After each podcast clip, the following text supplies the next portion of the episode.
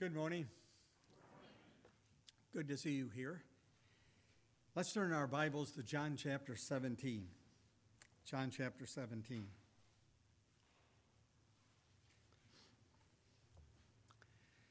Do you, uh, do you enjoy reading John's Gospel? Yeah, I do too. Yeah. Chapter 17 is probably one of my favorite chapters in John's Gospel. In fact, it's probably one of the most profound chapters in Scripture.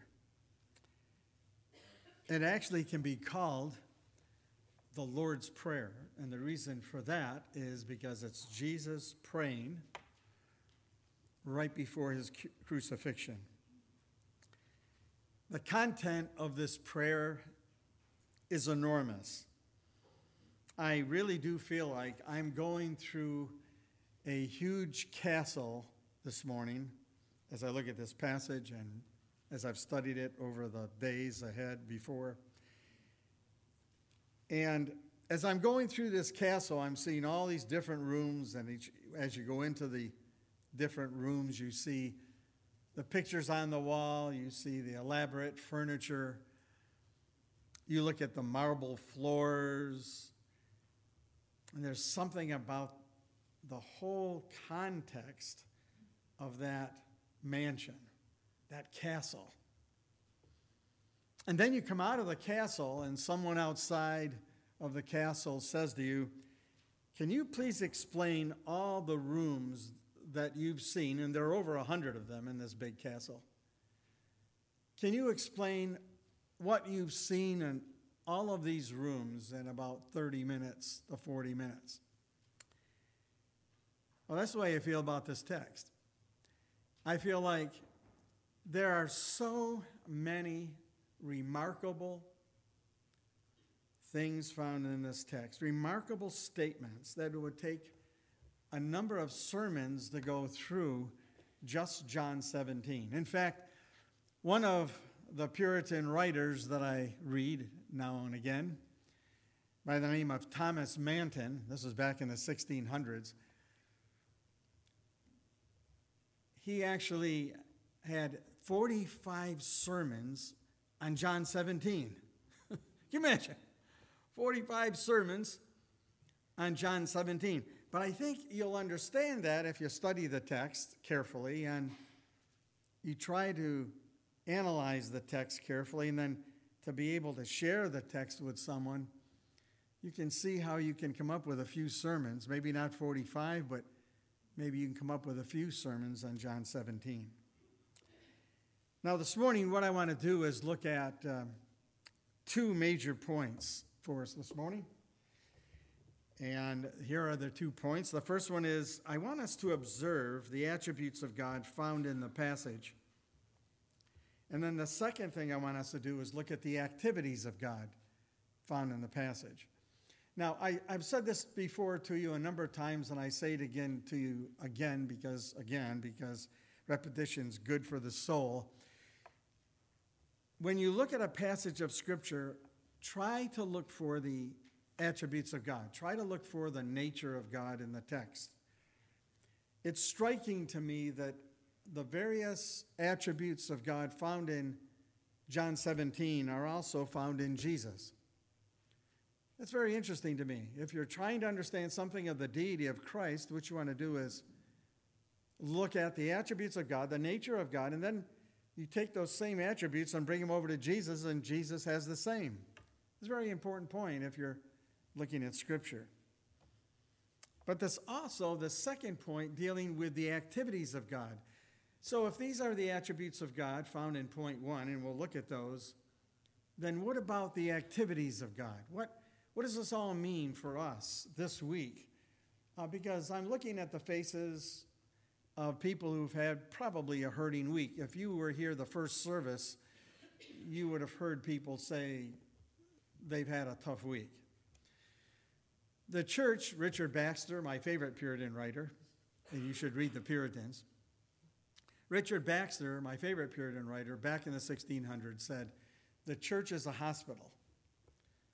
Now, if he said that back in the 1600s, it's true today as well. I mean, look at around here in this building. This is a place where there's a lot of people hurting this morning. And some of you haven't shared with anybody recently about your pain, whether it's physical, financial, relational, emotional, whatever your pain is, you haven't shared it with anyone. And you need to do that, as, and especially if you're a Christian, you need to be able to share your heart with someone, some other Christian brother and sister. God has given us the church for that, so we can unload ourselves on other people, and other people can pray for us and help us.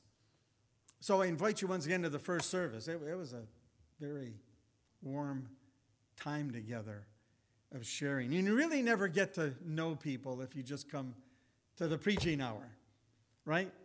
You sit here and you go, Well, I've seen that person here for 40 years. What's his name? You know, I don't really know the person. But then when you start sharing and other people start sharing, and then you start identifying that person, oh, that person has that particular problem. Boy, I need to pray for them. And it bonds you together. Remember C.S. Lewis? I quoted C.S. Lewis a few times to you before. Bonding occurs when what? When one person says to another, Oh, you too? I thought it was the only one. And that's when bonding occurs. Bonding doesn't occur when you're having a great party somewhere. I've got to go to a graduation party right after here. Our, our first grandchild graduated yesterday. She was in my psychology class, and yes, I passed her. And uh, um, actually, I didn't correct her papers. Uh, I told the class that right up front. There's 28 students.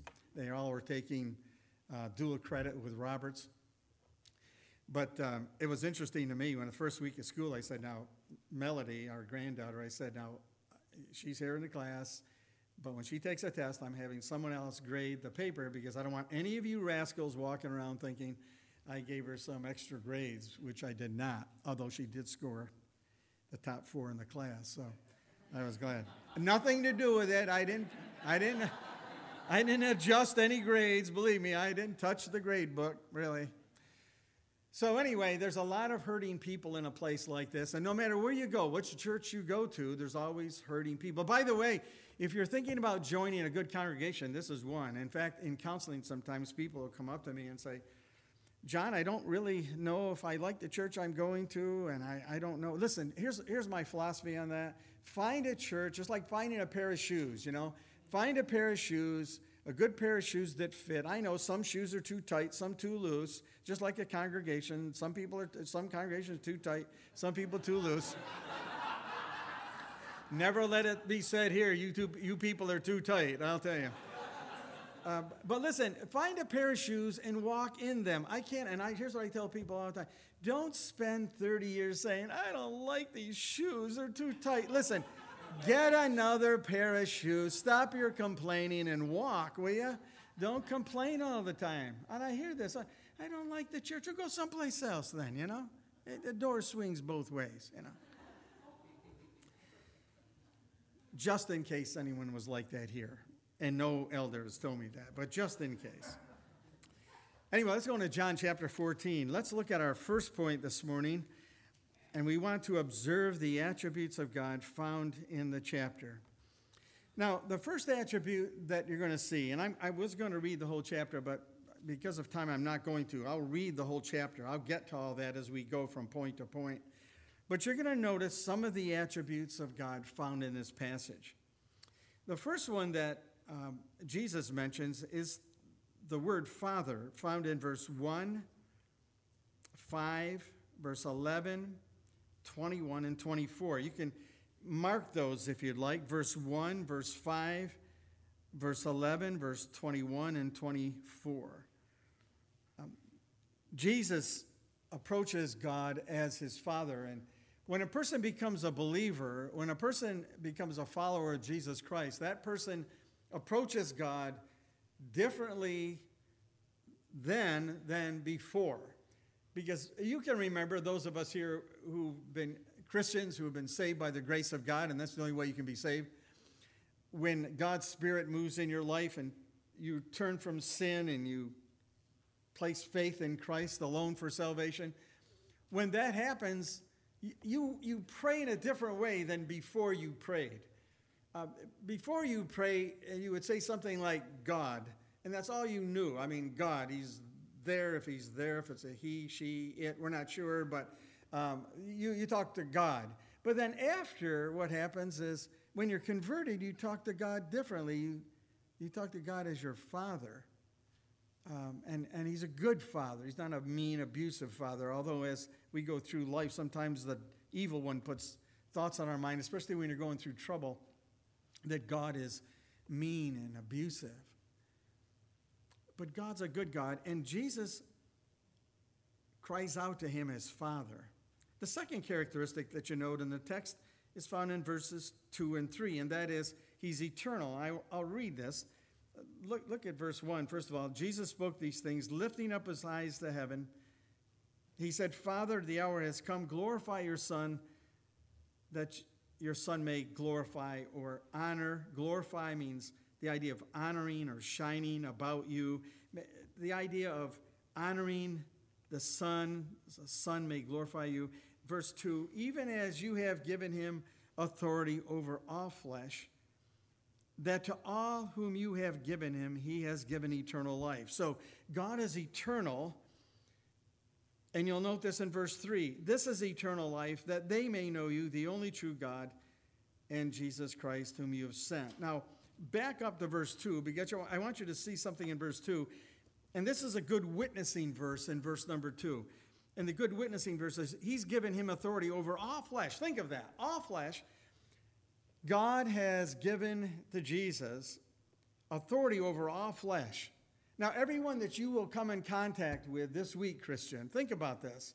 Everyone that you will come in contact with this week, God has given Jesus authority over all flesh. If that's the case, you can witness to any person that you can come up with, come, come in contact with. And guess what? It's not about your personality, it's not about your knowledge, it's not about your degrees or how wonderful you are or not, or how many mistakes you made this week. We all make them. But you can say, I'm going to give this person the gospel, the Bible, because guess what? God has given Jesus all authority, even over the non believer. Think about this. This is a remarkable thought. God has given authority to Jesus over all flesh, not just the believer, but all flesh. Every non Christian, God is sovereign over everyone. So as you give the gospel out, as you share the word with people, guess what? God can take that word and change people's lives. Why? Is it based on you? Once again, no. No, it's not based on you. It's not based on me. It's based on Jesus having authority over all flesh. Man, I think I want to get out and share the Bible with somebody. I want to tell somebody about Jesus because he has the authority to change people's lives. I, I don't have that authority in myself. As I was preparing this message, I said, Lord, this is such a great text, but, but who am I? I'm just this little Italian preacher that preaches every once in a while somewhere, and, and I don't have authority to change people's life. I don't. I, I, I don't. And so, Lord, I'm trusting you that your spirit will do that as I share the word with people. But he's eternal. I love this concept that he's eternal because he can give eternal life. Do you see it in the passage? And Jesus explains what is eternal life. Verse 3 If you want to know what eternal life is, this is eternal life, that they may know you, the only true God, in Jesus Christ, in whom you you have sent. That's what eternal life is, in part. That they may know you, that they may have, and note the word know here. It's seen throughout the passage. You may want to underline that word also as we go through this passage but it's not just know intellectually, but it's know experientially.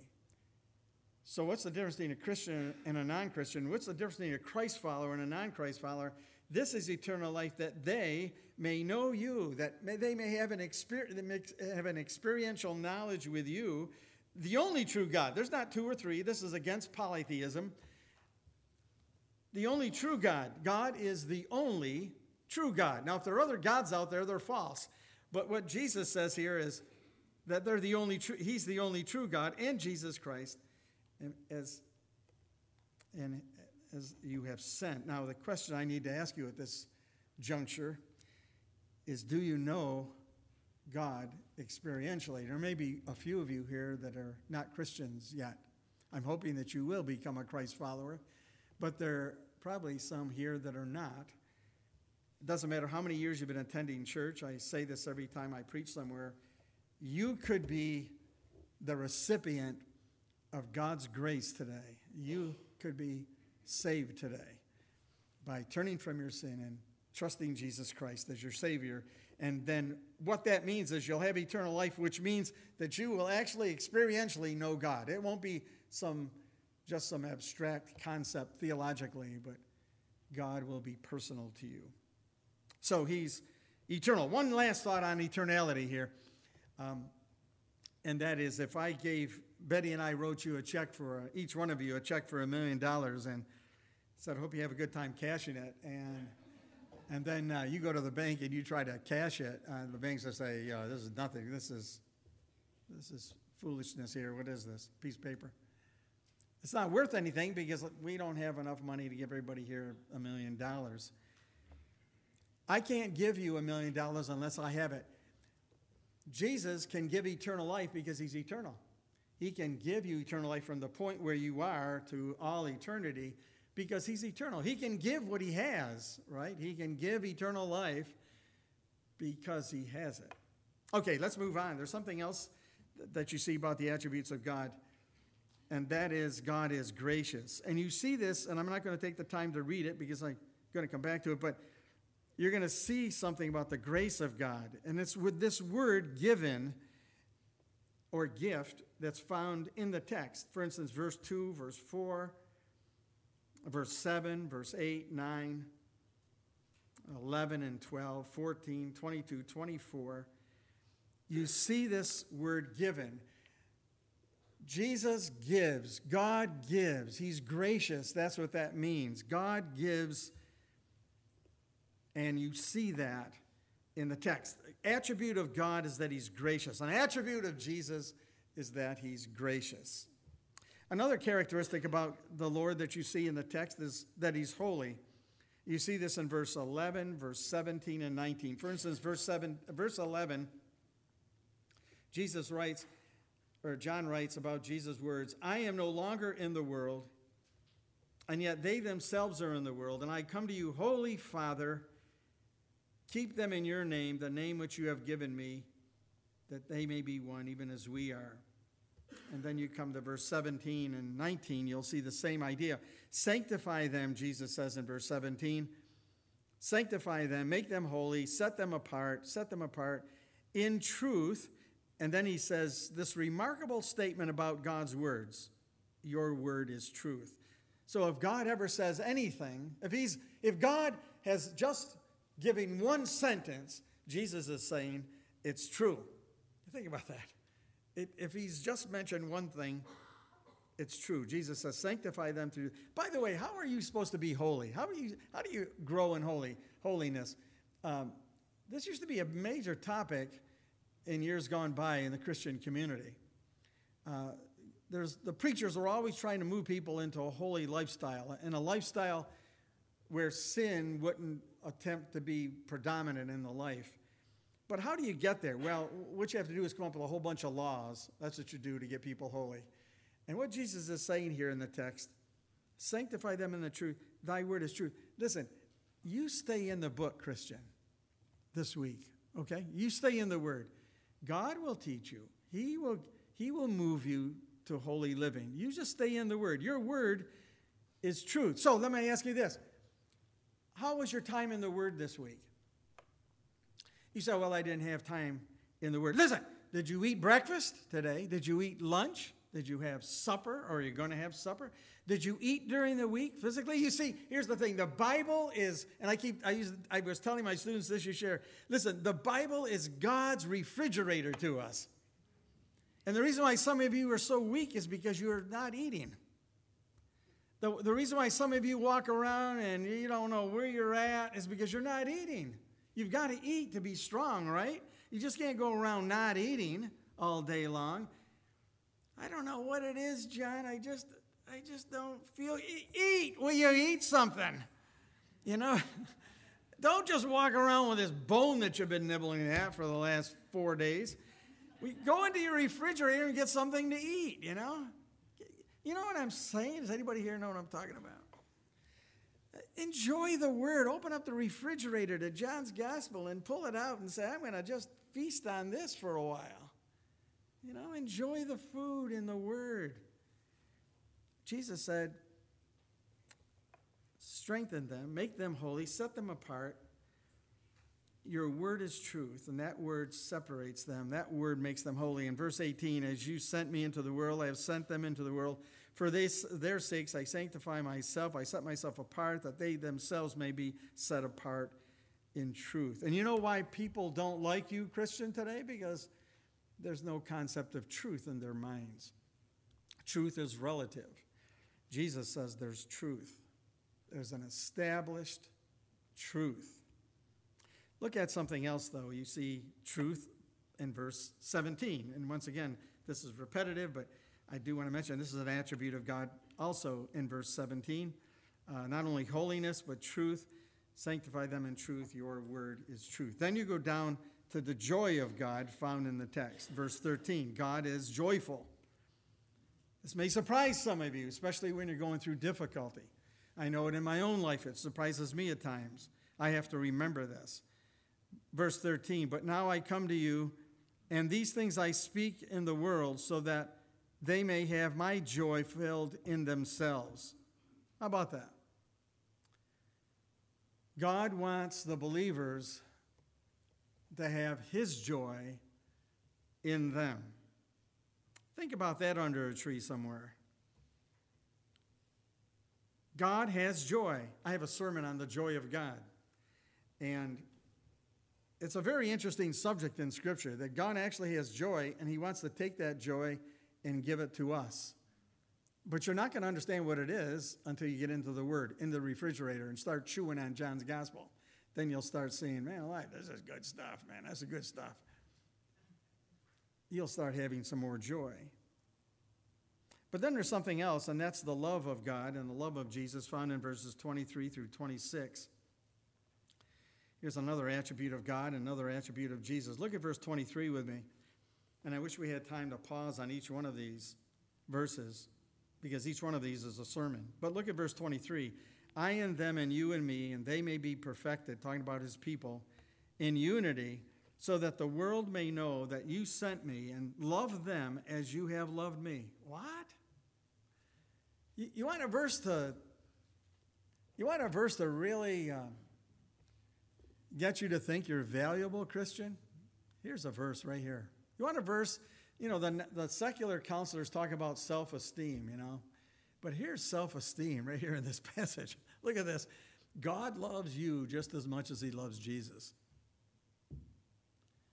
You understand that? I mean, you say, how can he do that? Look how weak I am. Look at I made. So, anybody make any mistakes this week beside me? Uh, God loves us. How, how can he love you, Christian, like he loves Jesus? And yet Jesus is saying, in verse 23, and you love them as, as you have loved me. And then look at verse 24. You're talking about the love of God still. Father, I desire that they also, whom you have given me, be with me where I am, so that they may also see my glory, my honor, my shining, which you have given me, for you loved me before the foundation of the world. This is a great verse on pre existence of Christ. Was Jesus just born in Bethlehem? And that was it. Is, it. is that Jesus, the Jesus of the Bible? No, what, what the text, what Jesus is saying, that before there was any creation, he was there. This is the Jesus that saves you, Christian. The Jesus that saved you lived before time. How do you understand that?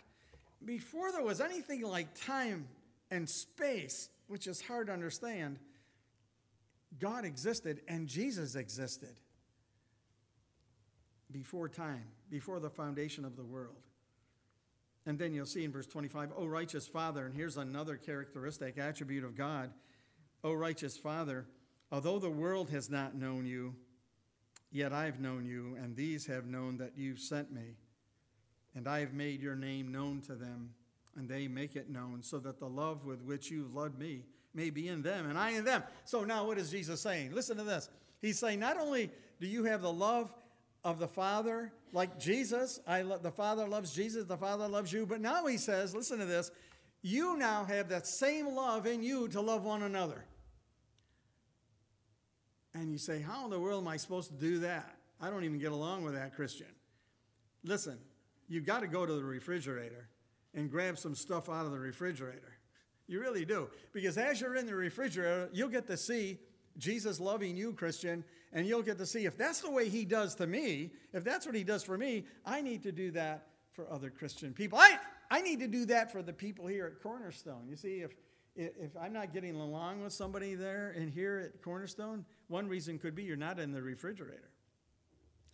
I just don't love that person here uh, at Cornerstone.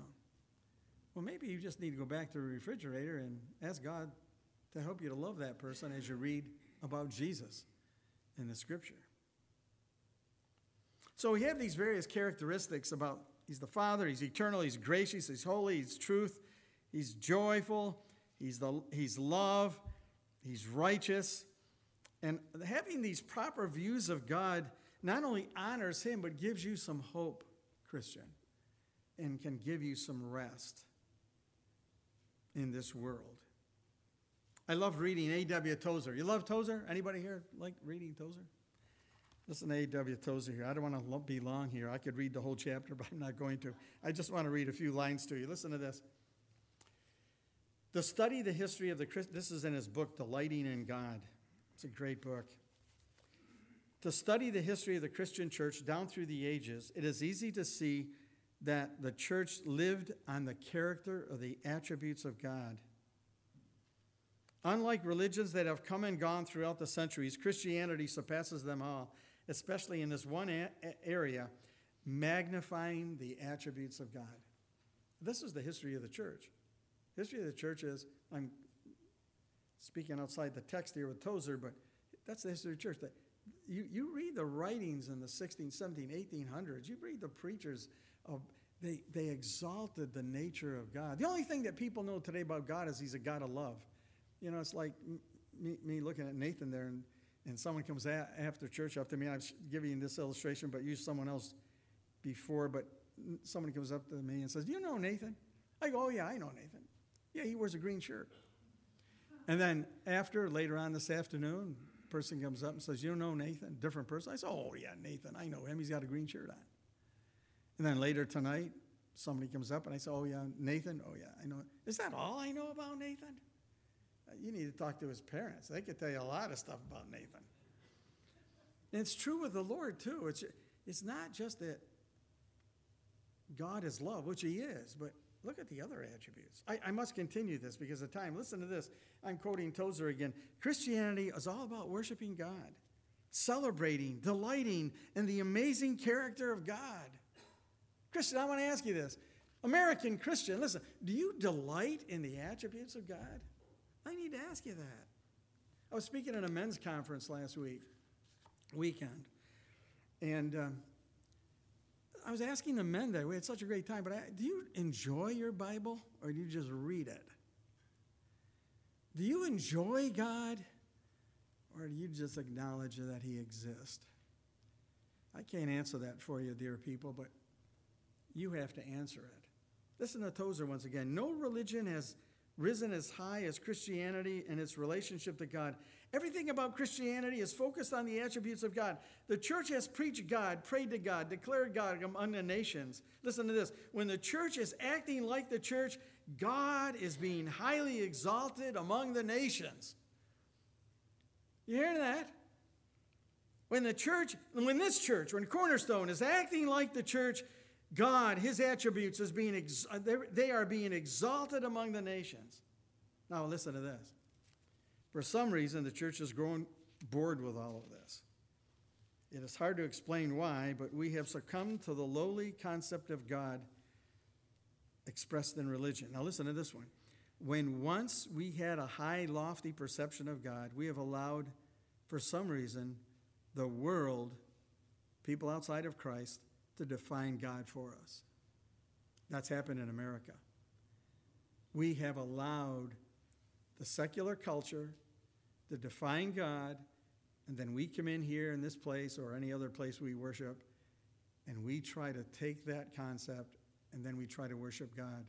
No wonder we're so anemic in our Christian faith, right? Last few moments here on this point. Instead of taking God to the world, the world is bringing God and their concept to us. The world wants a pal, a partner, and even someone like the man upstairs who likes me. But they don't know the attributes of God. Okay, you ready for point two? Then we get out of here. I'm going to go, I got to go eat. I'm hungry.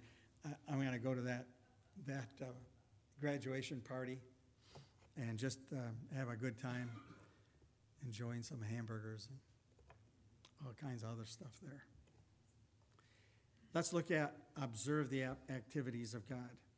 There are three subpoints that I want to give you here, and then we're done, okay?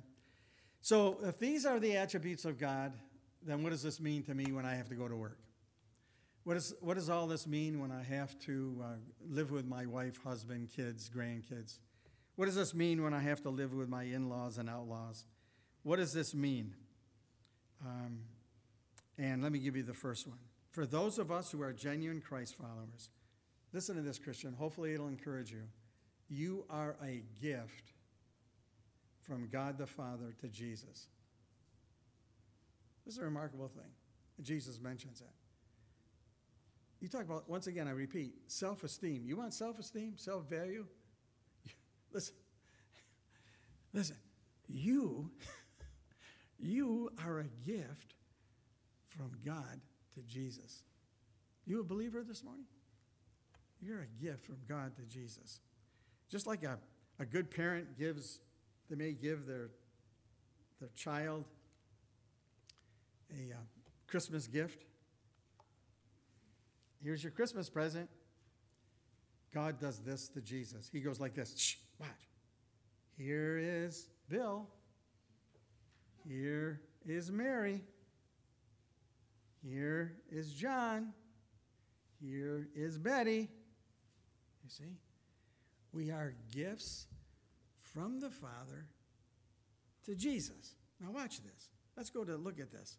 For instance, you'll see all about this in this text. For instance, verse 1 and 2 again. You'll see this brought out. And I've already read the verses, but you'll see he's given him. You see this expression? Once again, look at verse 5. You may check this verse. Now, Father, glorify me together with yourself for the glory which I had with you before the world was. I have manifested your name to the men whom you gave me out of the world. Do you see what's going on here? Listen carefully. There's the whole world system, and these people have been selected as gifts from the Father to Jesus. You will think about that under a tree for a while. And then you look at the gift. Look at the go look in the mirror. And you say, Me, a gift? To, to, to Jesus? How, how can that be? And yet, here's the great thing, Christian. You are a gift. Now, think about this. You are a gift from the Father to the Son. That's how much He cares for you people. I know you've had a terrible week. I know you're going through struggles, but you're a gift. I know you're all wrinkled up. I know the bows aren't straight, you know, and the package, the outside package doesn't look nice. I understand all that. But you're a gift nonetheless. Uh, look at another, uh, another section. Look at verse 8. For the which you, which you gave me, I have given to them, and they receive them, and truly understand or know that I came forth from you, and that you believe that you sent me. You look at verse 9. I ask on your behalf. I do not ask on behalf of the world. Listen to this. This is an interesting. You want to have some discussion? Jesus doesn't pray for the world here in this passage. He prays for his people. He says, I don't pray for the world. He says, I pray for those whom you've given me, for they are yours. That's you. That's me. Look at you. You people are gifts of God. Verse 10 And all things that are mine are yours, and yours are mine, and I've been glorified, honored in them. Look at verse 12. While I was with them, I was keeping them in your name, which you have given me. See how he, he talks about, once again, this matter of being given. Look at verse um, number 14. I have given them your word, and the world has hated them. Listen to this. Do you know why people don't like you, Christian? You know why people you know why people don't like you? It's because they don't like Jesus. Remember Jesus said in John 15? If the world's hated me, it's going to hate you. No matter how nice you are, I'll tell you, I get on Facebook, I try to be as nice as possible on Facebook. People just don't like what I have to say. And I just, I don't care. I'm going to keep sharing the word, sharing the gospel with people on Facebook. You don't have to be mean about it, but you can be the nicest person in the world, right, Christian? And yet, people, look at what Jesus said here. He says the world has hated them. The people.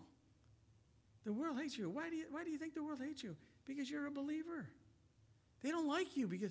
So when you walk out of this place, you have to say, I'm not trying to discourage you, I'm trying to be realistic. The world's not going to like you because you've read Ephesians this week. Um, but Christians like you if you read Ephesians this week. When you talk to a Christian, you say, Boy, that meal in the refrigerator was really good this week. And you say, Wow, what do you say? You go, Yeah, that was a good meal. It was a good meal. The non Christian says, What are you guys talking about? Talking about this meal in the refrigerator. You people are weird. people are strange, really. You, you, actually, you actually think that you enjoy something from the Bible. What's wrong with you?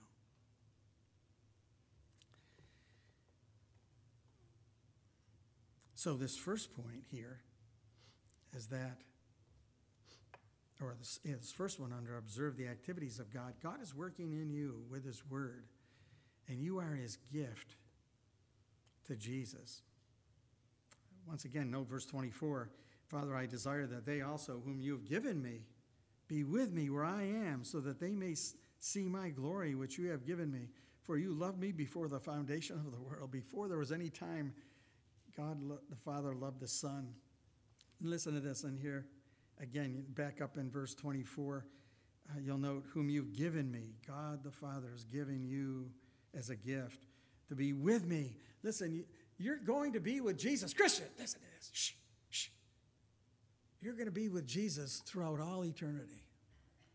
And it's not based on how well I feel today or how, how well I've done this week, or how many times I prayed this week, or how many times you've read your Bible, or how many times you go to church a week. It's not based on you trying to perform for God. It's this relationship that God has established in you by His Spirit. And now you see, listen, now you see you have this relationship with Christ, and you're going to spend eternity with Him. And it's not because you're intelligent, it's not because you're good looking you may be good looking, but it's not based on that. You may be intelligent, but it's not based on that. It's because of God's grace to you. Okay, Christian, here's the first thing you are a gift from the Father to the Son. The second thing, I'll move through these quickly. Number two, number B and C. Those of us who are Christ follower, followers experientially know things that the world does not know. Not only are you a gift, but you know some things that the world doesn't know. And what I mean by know is know by experience. Verse 3 and 4, illustration. You have eternal life that they may know you. The world doesn't know you. The, no, the world doesn't know eternal life. What do they do when you tell me you have eternal life? You? you what do you think you are? Some holy roller or something? What are you? You you you a Christian? And Jesus says, "You know something that the world does not." Look at verse 4. I've glorified you on the earth and have accomplished the work which you have given me to do. Verse 7 They have come to know that everything you have given me is from you. You see, you know that. The world doesn't know that.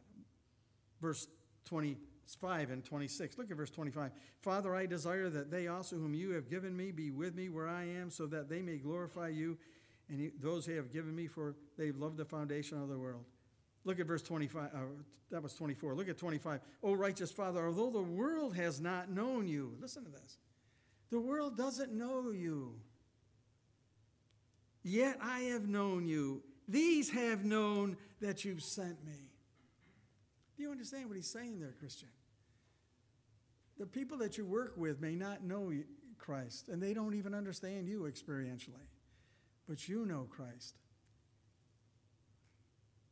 Let me give you a C and we'll close, okay? Can you handle C? Ready? Last one. So the first one under the second point was for those of us who are genuine followers, we're gifts from the Father to Jesus. Secondly, those of us who are genuine followers of Christ, we know things the world does not know experientially.